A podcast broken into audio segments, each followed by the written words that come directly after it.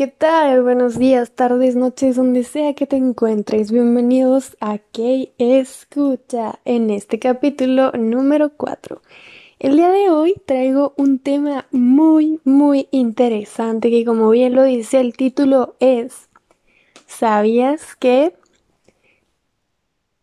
Esa pregunta a mí siempre me ha causado mucha, pero mucha, mucha intriga, porque vamos a hablar el día de hoy de datos interesantes sobre el patrimonio histórico de México y sobre todo culturales, algunos datos que creo que son muy característicos de nuestro México bonito.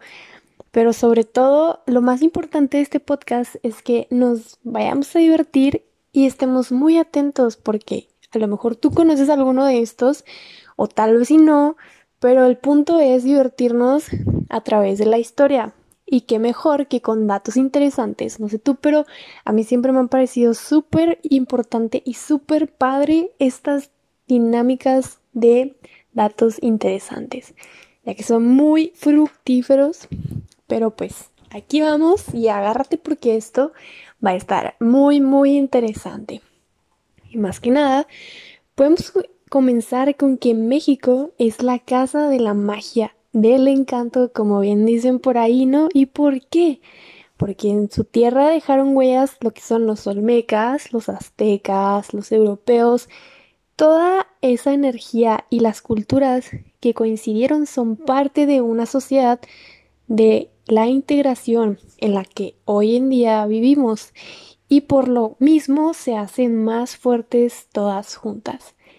Las leyendas mexicanas están ligadas al carácter mágico de su fundación. Uf, ¿cuántas veces no hemos ido a Guanajuato y queremos ir al paseo de las leyendas, a la del callejón?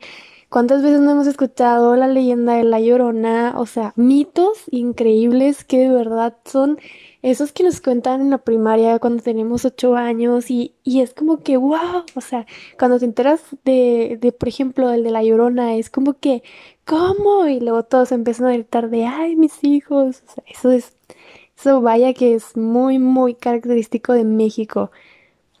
También podemos encontrar una suerte de Grecia americana, donde hace miles de años los hombres lidiaban con dioses y seres de otro mundo. Hazañas sobrenaturales eran hechos cotidianos en la vida de los aztecas. Más que nada, el hombre tenía una visión tan avanzada de la ciencia que cuando mirábamos sus descubrimientos nos abochornan nuestros cortos pasos, aún teniendo la tecnología al alcance de nuestra mano. Y ahorita, por ejemplo, yo, yo puedo hablar de de en base a arquitectura y puedo mencionar lo que son las, las Chichen todas las pirámides, el sol y la luna. Creo que de subir la pirámide del sol era algo hacías toda una vida fitness ahí de veras.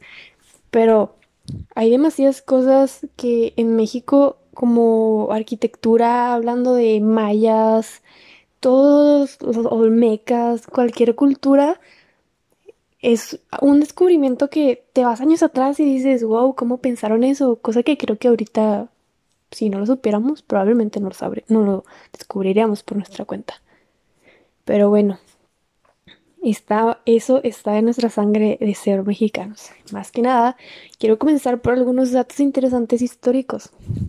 Por ejemplo, en 1821 el país se llamaba Imperio Mexicano y en 1824 se adoptó el nombre de Estados Unidos a la República Mexicana, quedando al final como nombre oficial de México, Estados Unidos Mexicanos. Básicamente, ¿no? La, la palabra México, ¿cuántos sabemos de dónde proviene esa palabra? Proviene del náhuatl, que significa ombligo o centro, lugar, dando como resultado en el ombligo de la luna.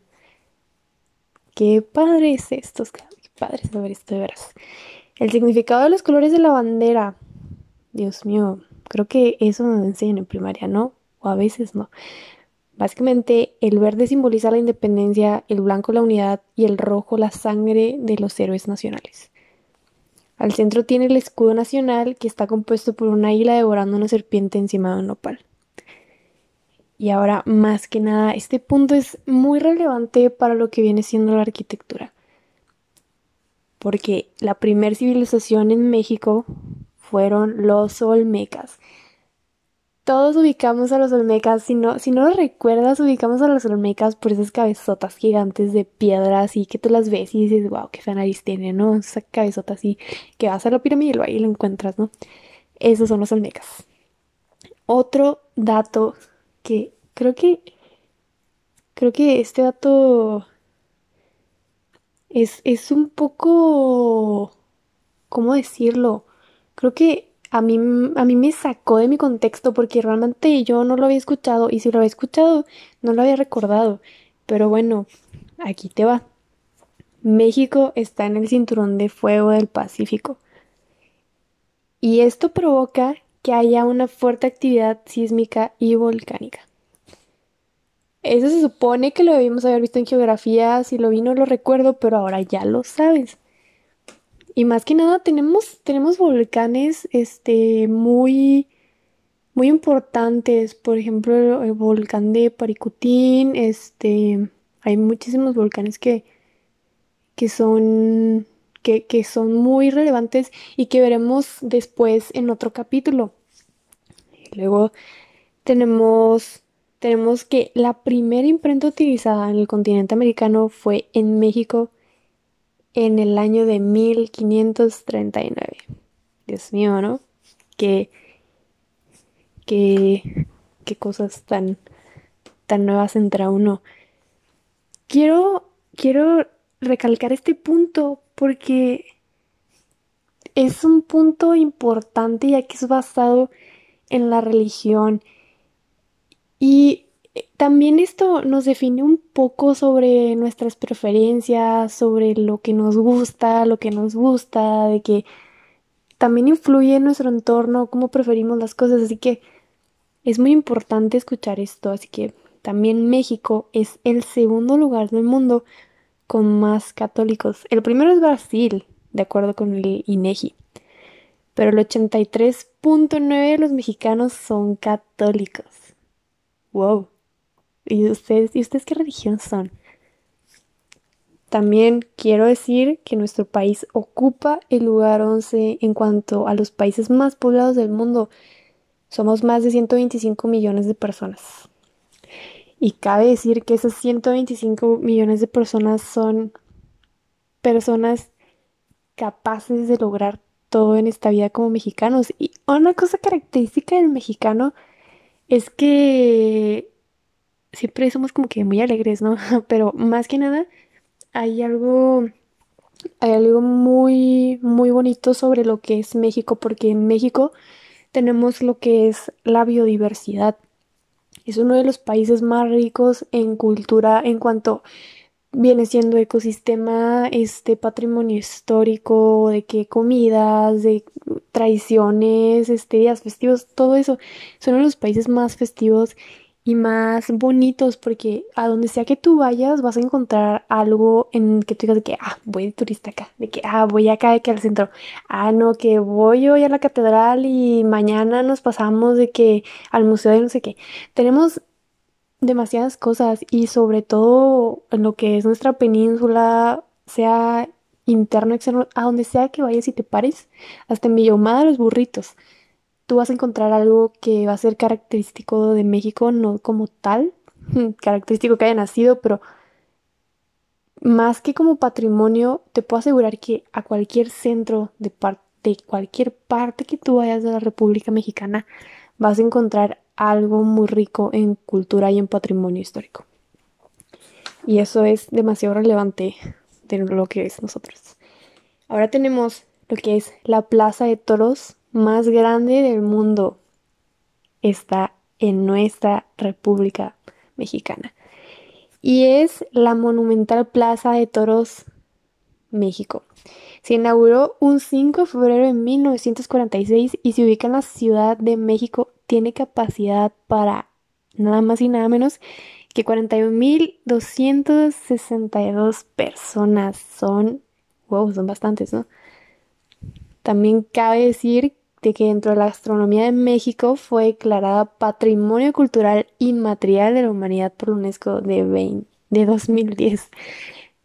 Eh, iba a decir 2010, eh, pero creo que todos sabemos que algo muy característico en México es el chile, eh, la grasita que tienen esos tacos, este, cuando tú comes y le das y que le echas la salsita verde, la roja, todo eso. Creo que es súper característico porque tú te vas a otro lado y aquí y no encuentras de que chile te vas, no sé, me quiero ir un ratito a California y de que, oiga, me trae chile y luego acá te traen un jalapeño pero ni pica y así. Este, entonces es muy relevante. También tenemos la segunda frontera más grande del mundo, es la que comparte México con Estados Unidos. La primera es la de Estados Unidos con Canadá, pero la de nosotros es la segunda. También lo que viene siendo la Universidad de México fue la primera institución de estudios superiores en dictar cátedras en toda América. Se fundó en 1551, que hoy bien conocida como la maravillosa UNAM. Que entrar ahí es, wow, todo, todo un as. También podemos encontrar cosas como que es un, un país es repleto de museos. En total, en la Ciudad de México hay 151 museos registrados y otros 200 que aún no se han reconocido completamente. Esto es solo en la sede de México. Y así se considera la sede. El sede de México se considera la segunda ciudad con más museos del mundo y la primera de América. Creo que esto es bastante cool, ¿no? Tenemos lo que son decenas de lenguas. Además de ser mega diverso, México es multilingüe, pues en la nación se hablan 68 lenguas indígenas. Chéquense nomás eso. Además del español, muchos de estos idiomas siguen vivos en la cultura mexicana, así que mientras algunos solo quieren que se hable inglés, en México se hablan 69 idiomas. Wow, ¿no? Y hay idiomas de estos que han desaparecido, por ejemplo, el dálmata. Este, hay muchos, muchos otros que son como que combinaciones y, así, pero es, es muy grande. 79 idiomas. Guárdense eso. También tenemos que la Ciudad de México se hunde más rápido que Venecia. Aunque ustedes no saben qué significa esto. Déjenme explico. Es triste, pero con los años la histórica ciudad se hunde paulatinamente. Se estima que la ciudad se está hundiendo de 2 a 30 centímetros cada año. Esto sucede debido a que la ciudad está sobre bases acuíferas. El terreno cede lentamente. Por acuíferas, pues todos sabemos que es pues a lo que nos referimos, ¿no? Entonces, si comparamos este hundimiento de 10 centímetros como promedio anual con Venecia, la ciudad italiana se queda atrás. La romántica ciudad de las góndolas se hunde un centímetro al año. ¡Wow! Imagínense. También tenemos lo que viene siendo la plaza más grande en una ciudad hispana, que es el Zócalo. Mire, nada más y nada menos que 46.800 metros cuadrados. Su nombre es debido a la base que se preparó para construir una plaza. Un proyecto que nunca se realizó. Solamente queda esa base, o zócalo más bien dicho, propuesto por el ganador de un concurso para hacer un monumento en homenaje a la independencia de México que jamás se llevó a cabo. Sin duda, pues el Zócalo es la segunda plaza más grande del mundo. Se convirtió en un hito de la ciudad como no tiene idea. Sin dejar de lado que el segundo santuario católico más visitado de todo el mundo después del Vaticano se encuentra la hermosa Basílica de Guadalupe. Creo que siempre que vas a, a, sede México es como que Basílica de Guadalupe, Basílica de Guadalupe. Y es impresionante llegar y ver toda su fachada, su interior, desde sus techos, es una cosa que te cambia, sales de ahí, sales renovado acá. Puede ser impresionante. Y se estima que la visitan 14 millones de personas anualmente. Imagínense. O sea, realmente es... Si ustedes no vivieran en México, ¿qué sería lo primero que visitarían? Aquí va un dato un poco chusco. Dicen que si quieres ver muchos taxis, que no vayas a Nueva York, que vayas a la Ciudad de México, porque es la ciudad con mayor cantidad de taxis en el mundo. Realmente, eh, así como en toda la República Mexicana hay pueblos y hay ciudades que no tienen tanto tráfico, tenemos lo que es la Ciudad de México, que el tráfico es gigante, también gigante, por lo mismo hay mucha contaminación, pero de veras es mi casa mucha risa. Y más que nada, este podemos ver que, que todos estos todos estos datos son datos bastante relevantes. Así que te dejo tarea que, que los proceses y tú me digas, ¿qué datos conozco yo? Pero creo que básicamente si a mí me preguntan sobre patrimonio histórico de México, yo pienso en muchísimas cosas, o sea, pienso desde Cancún, desde Zacatecas, desde Guanajuato, por Dios, o sea, Guanajuato es todo, todo una maravilla, desde que vas caminando por sus calles, desde que sabemos que es una ciudad planeada muy incidentalmente porque todo estaba planeado encima de cerros, entonces realmente su arquitectura, o sea, es rifadísima porque el hecho de tener casas a todos niveles y, y también tenemos lo que son ahí demasiados inmuebles de, de patrimonio. Tenemos que museos de cera, que el centro, que la catedral, que las momias. Es demasiado y creo que sobre todo algo muy característico de México creo que es lo pintoresco que son sus casas en el centro. Tú vas al centro, casas de todos colores, casas de que desde rosa fiucha, magenta, azul, que turquesa. Creo que es muy característico, algo muy mexicano.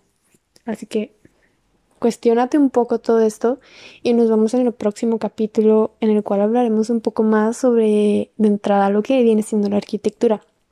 Así que te lo dejo a tarea y espera el próximo capítulo.